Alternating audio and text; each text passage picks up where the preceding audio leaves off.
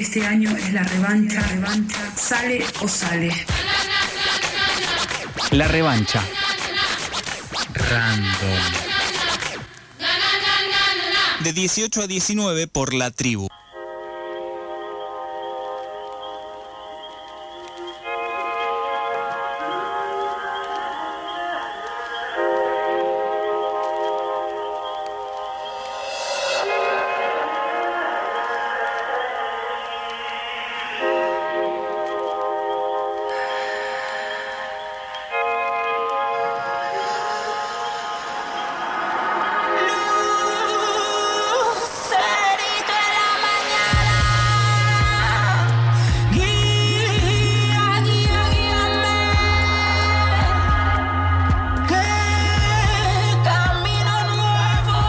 Decíamos hace minutos nomás eh, que queríamos traer la experiencia Cosmos a FM La Tribu, que podríamos describir como una combinación de música en vivo, danza, visuales, electrónica, DJ sets, saumos y más condimentos de los cuales vamos a hablar ahora mismo con Maya Mónaco, que ya está del Antes, otro lado del teléfono. antes de empezar a hablar con Maya, tenemos que recordar que en este momento eh, pueden participar todavía Ah, del sorteo cierto. por los dos pares de entrada en nuestras redes sociales para ir hoy mismo a lo que ya van a saber que es la última fecha, la despedida del Cultural Moral de este show que es Experiencia Cosmos. entrando a revancha arroba revancha random, ahí van a poder participar de estos dos pares de entradas. Hola Maya, ¿cómo estás? Hola, ¿cómo están? Muy bien, todo bien. Aquí Blas y Lucila te saludan. ¿Cómo les va? Blas y Lucila? Muy bien. Bueno, estábamos ahí escuchando un poco de, de lo que venís haciendo y queríamos que nos cuentes eh, de tus técnicas vocales extendidas. ¿Qué son estas técnicas y de qué manera las llevas a tus presentaciones? Ajá, mira qué buena pregunta. Estuvimos investigando un poco. Muy bien. bueno, mira, ¿sabes que tengo como un eco? ¿Se podrá Ahí vamos, modificar ahí esto? Pato está tocando los controles a ver si se puede corregir. Dale, buenísimo. Ah. Ahí va, ¿eh? Bien. Sí. Ah, no, ahí vuelvo, ahí vuelvo. Estoy medio como en la montaña. ¿Te escuchas Bueno. a vos misma? Me escucho, sí, me vuelve. Bueno, les voy contando mientras. Em, hace muchos años, em, cuando decidí estudiar técnica vocal, em, me, me- me copé ahí con, con el instrumento, con el instrumento voz. Ujú. em, como es que en realidad empecé a estudiar técnica vocal sin ninguna intención de cantar. Eh, entonces esto me trajo así como desde una ingenuidad. Eh, empecé a, investigar con mi sonido y, de pronto me convoca ca- la, música compositora Carmen Valiero para, para trabajar una versión de un tema de ella que a mí me hizo acordar mucho a, a la obra de teatro de Ionesco Rinocerontes. No sé si la tienen No. más o menos presente. Bueno, es como muy del, del, del surrealismo, ¿no? Donde de pronto todo el mundo se convierte en rinocerontes y salen corriendo por las calles eh, eh, como animales salvajes y haciendo unos sonidos realmente muy salvajes. Bueno, y conecté con eso y me empezaron a aparecer unas sonoridades loquísimas, quedamos las dos así como medio congeladas y Carmen me dice, ¿vos crees que podés volver a hacer eso? Dije, no sé, a ver, espera, espera que me fijo. y entonces empecé a probar y entonces eh, eh, se lo mostré a otros músicos y empezó como a circular algo eh, que me empezaron a llamar compositores de música contemporánea para que cante sus obras. Eh, entonces fue como medio ahí enterarme que justamente existe algo que se llama técnicas extendidas de la voz y que tiene que ver con trabajar el instrumento más allá de la convención o formato canción o obra. ¿no? Eh, así que bueno, así fue un poco esto, entonces de pronto aparecen sonidos de pájaros, de, de- de delfines. eh, eh, ¿Y cómo acá y- lo que estoy haciendo, sí, perdón. No, ¿y cómo llevabas eso a, a las presentaciones en vivo también, no? Bueno, así, haciéndolo.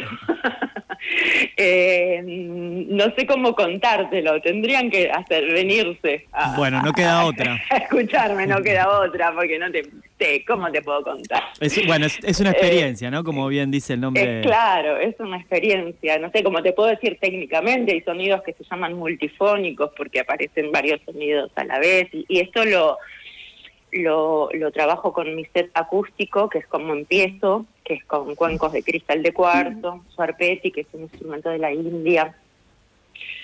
Eh, bueno, y ahí voy tejiendo estas sonoridades hasta ir a, a, a- a la canción o el, el formato un poco más convencional, por decirlo de alguna manera. Nos interesaba también eh, conocer el proceso de lo que fue tu último disco, eh, Raíz, eh, editado, para quien no sabe, el 20 de marzo de 2020. No sé si le suena la fecha, pero... ¿Qué día? Claro, en la efeméride debe estar como, bueno, se desató la pandemia más grande de, de la historia, probablemente. Este, ¿Cómo fue el proceso posterior a eso? ¿Se- ¿Fue grabado, fue producido íntegramente bajo pandemia, ahí en la inminencia? ¿Cómo fue la distribución, la recepción? Eh, ¿Cómo lo pensaste para presentarlo, habiéndose desatado toda esta situación? Mira, en, en verdad el disco eh, lo había grabado antes y el 20 de marzo salió, Ahí va. digamos, se, se, eh, apareció en las plataformas digitales y teníamos ya fecha de presentación. Y ahí, ¿qué pasó? Estábamos preparando show de presentación. Estoy ahí, bueno, se canceló todo. Claro. Con lo cual fue un momento de mucho aprendizaje de trabajar con, con la frustración y cómo sostener el, el- el- el deseo y los proyectos ahí vivos, ¿no?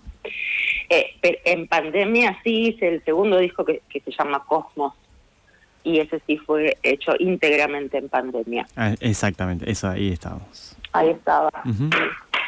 Eh, también eh, experimentás mucho con la danza, ¿no? ¿Cómo es esa experiencia de traducir la danza en música? ¿Tenés algún proceso para componer?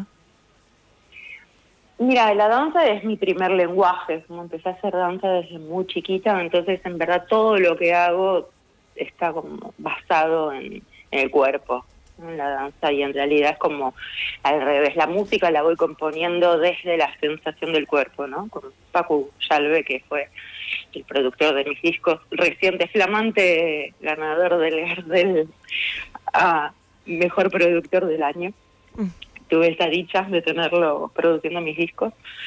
Eh, era esto, ¿no? Cuando de pronto me decía, a ver, ¿te parece por acá? Y yo de pronto me ponía a bailarlo, ¿no? Digo, no, esto a ver, un poquito más así, a ver, un poquito más para allá, y, y era la sensación desde el cuerpo. Entonces me es como muy, muy natural, digamos, como siento que no. No es que bailo algo desde afuera, sino que es revés, como que es lo mismo la música y la danza para mí. Ujú. Bueno, y ahí venimos hablando un poco de, de- de lo que es la experiencia que hay que vivenciar. Podemos hablar de la experiencia Cosmos, que es el show que, con el que estás despidiendo a Morán eh, hoy, justamente. Hoy Eh, mismo. Que tuvo, Sí. tu- pero que tuvo su estreno en el último Lola Palusa, ¿sí? que fue un, un contexto y un escenario bastante diferente de lo que es el Morán. Sí. Eh, y que bueno, fue también una vuelta a los escenarios, ¿no? Con, con, con ese recital del Lola. ¿Cómo fue, Sí. la, cómo fue la experiencia en, es, en, un- en algo tan grande, ¿no? Como el Lola Palusa. Eh, mira, tuvo que ver justamente con esto que me preguntabas antes, que es cómo, cómo se proyectó la presentación de los discos, ¿no? Entonces fue bueno, no se pudieron presentar convencionalmente, digamos, como show de presentación de un disco. Entonces me apareció esa idea de, de proponer algo que sea más de vivencia, más para compartir, por eso lo llamamos experiencia Cosmos, porque no es que estoy yo presentando mis discos y el público, sino que desde que llegan ya está sucediendo algo que te, que te involucra. Entonces, nada, me di ese lujo como de probar esta idea en el Lollapalooza, que es también ensamblarme con una DJ. Eh, entonces, eh, estoy en, en escena con un percusionista baterista, teclado y programaciones y la DJ. Y entonces vamos ahí enlazando bloques de temas tocados en vivo y de pronto el DJ set. Bueno, y lo probamos en un formato más pequeño, pequeño porque teníamos menos tiempo en realidad en el, en el Lollapalooza y vimos que funcionaba, ¿no? Como la gente se ponía a bailar y venía mucha sonrisa y, y algo así como de, de soltura. Y, y- también un espacio en el que hubo gente que se emocionó, ¿no? Como de que me acercaban a, a, a comentarme como sensaciones que les había llegado. Eh, vos mencionaste recién eh, algo que es el, el- a Eblay, el, el ganador del Gardel por producción. Queríamos aprovechar este momento antes que nos cuentes lo que va a pasar esta noche en Morán. ¿Qué te parece el, el que pasó ahí algo en el Gardel? Que fue que hubo un gran ganador, además del, ga- del ganador del Gardel de Oro, que ganó muchas estatuillas, un tal Woz, no sé si lo tenés, si querés opinar. Sí, me Eh, suena. me suena como si lo hubiera parido. Literalmente para la audiencia si no lo sabe ahora ya lo sabe Eh, ¿qué, qué sensaciones tenés de este momento de Valentín Oliva el Sí. nombre eh, que le diste no Eh, a Woz que le dimos, sí. Em, qué sé yo, me lo preguntás y se me hace un escalofrío, no sé cómo te puedo decir. Es como difícil encontrar palabras. Em, como, como, como, como, como dice mi viejo, que es un, un teatrero de la primera hora, los premios no son importantes, salvo cuando te los ganas. Entonces creo que hay, hay algo de eso, ¿no? Como, bueno, qué sé yo, es una opinión, un premio, ¿no? Pero, pero creo que lo fundamental es la contundencia de lo que pasa con lo que, lo que él propone y su nivel de, de libertad y de, y de honestidad con él mismo. Entonces eso es lo que me conmueve, lo que me emociona. Y su mantenerse independiente también. ¿no?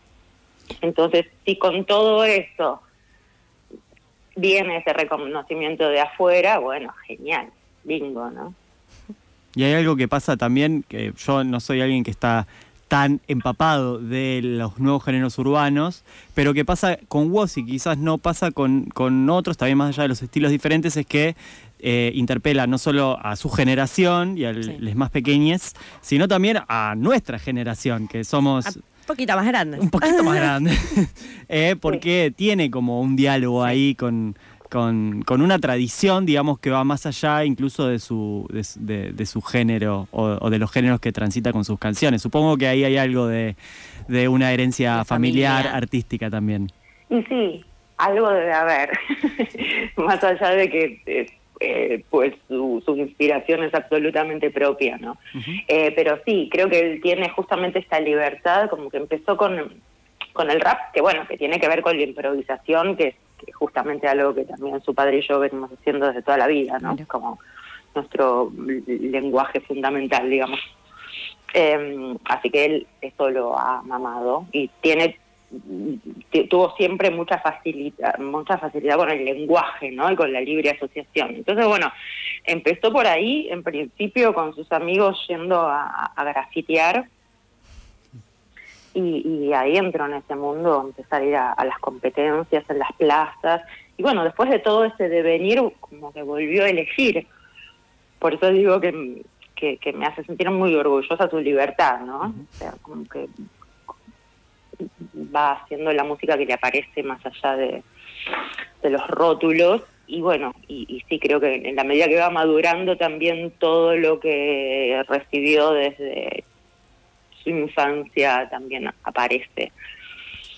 Estamos hablando con Maya Mónaco, cantante, bailarina y actriz, que hoy presenta Experiencia Cosmos en el Centro Cultural Morán. ¿Con qué nos vamos a encontrar, eh, Mónica? Maya, mejor. Ay, perdón, Maya, perdón.